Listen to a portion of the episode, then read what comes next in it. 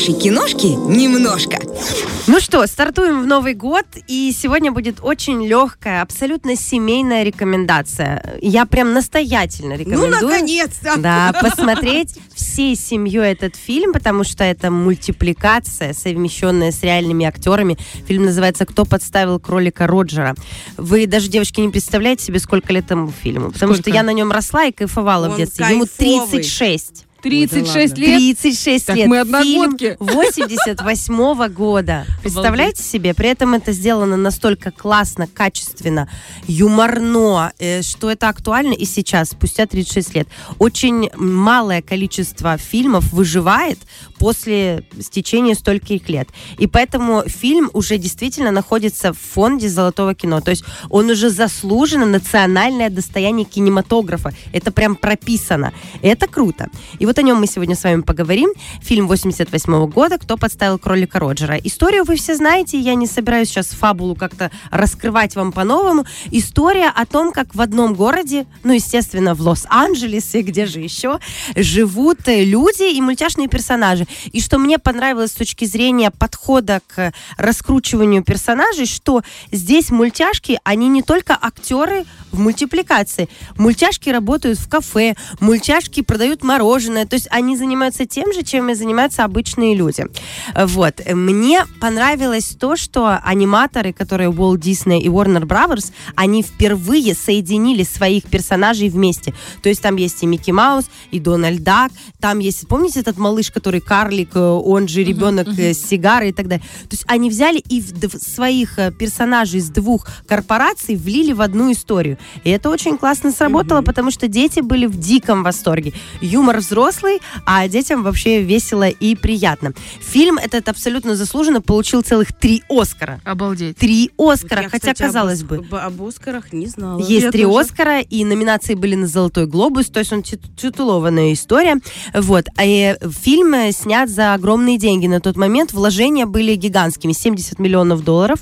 Но, внимание, какой оборот. То есть на тот момент 70 это прям Это много. очень много. А заработали они 330 миллионов. Класс. И если бы сейчас можно было прокатывать этот мультфильм, то можно было бы и сейчас зарабатывать. Потому что это история, которая абсолютно не теряет своей актуальности. Очень стильно сделано. Очень Стильно. стильно снято. С юмором, тонко, актерский состав, а режиссер Роберт Земекис, а Земекис это важный режиссер, потому что он снял «Назад в будущее», это то, на чем мы с вами, собственно говоря, Топчики, росли. топчики. Сто процентов. Вот мы прям выросли на этой информации. И еще он снял Фореста Гампа. Представляете себе?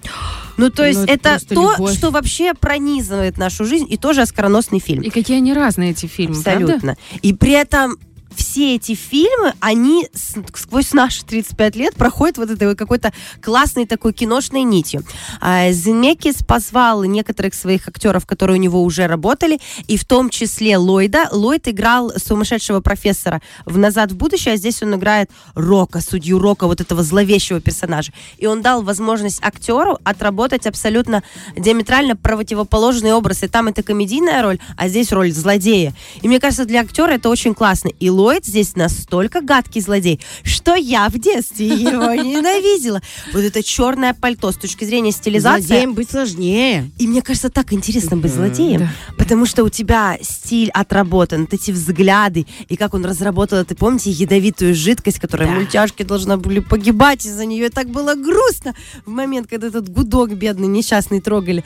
Ну, в общем, фильм очень стильный, ты вот правильное слово подобрала, потому что когда это злодей, то у него черный плащ, белые какие-то волосы, впалые глаза, когда это мультяшный персонаж, этот Бакс Банни, ну, этот, этот кролик невероятный, ты просто влюбляешься в него. Ну и, конечно, антагонисткой всей этого фильма является э, прекрасная крольчиха, но она не крольчиха, она жена эм, Роджера, это невероятная девушка, которая я потеряла и- имя в голове, представьте себе, как можно... Леди Б- Б- Нет, Б- боже, представьте себе. Девочки, не- зависнуть. Бенни. Не смотрела Бенни этот какая-то. фильм. Нет, она там Как э, там? роскошная, в красном платье, с Кэмерон Диаз? волосами, с, э, с формами. И крольчиху забыла, как зовут. Настя, помогай, гугли, и быстрее. Пока у меня вылетело из головы. Ой, аж стыдно, так хорошо. э, Так она тоже мультяшка. Я просто да, она тоже, фильм. это классика. Смотри с семьей обязательно, получишь удовольствие. Это всем надо посмотреть. А, вот, значит, а, этот образ женский, это самый настоящий Франкенштейн от, мульти, от мира мультифликации. Так его, во всяком всяком случае а, называют аниматоры. Что я делаю? Мне 33. Джессика Рэббит. Мне 33, я вбиваю жена Бакс Банни.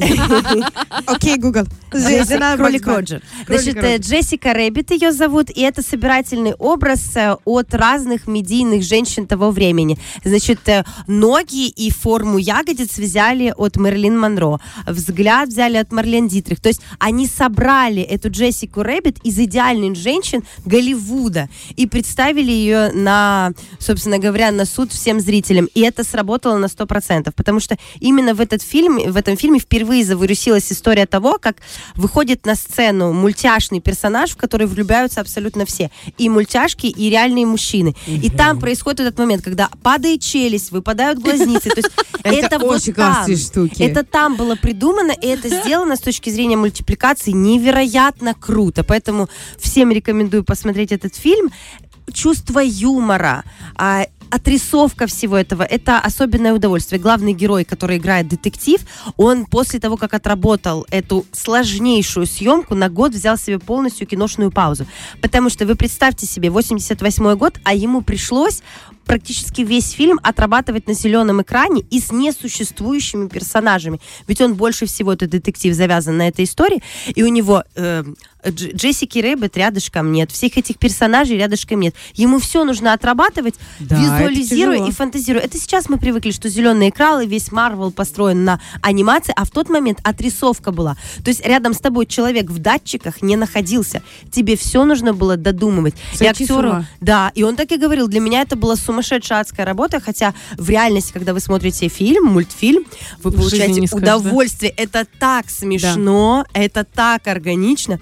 Поэтому это классное кино для семейного просмотра, для того, чтобы поднять друг другу настроение и для того, чтобы привести время в, в таком, в, в каком-то очень легком состоянии. Мне кажется, во время новогодних праздников вот нужно подходить к фильмам именно с таким выбором. А еще это все-таки достояние Голливуда и входит вот в Национальный фонд кинематографа. Всем Супер. рекомендую посмотреть, получите удовольствие, три Оскара. И заодно поблагодарите мир за то, что вы не один. Что вокруг вас есть люди, с которыми можно поговорить, а не так, как этот актер, понимаешь, в пустоте, да, да, сам собой, вот это вот еще отдыхать год. Я надеюсь, что он просто хороший гонорар получил, и этот весь год он кайфовал.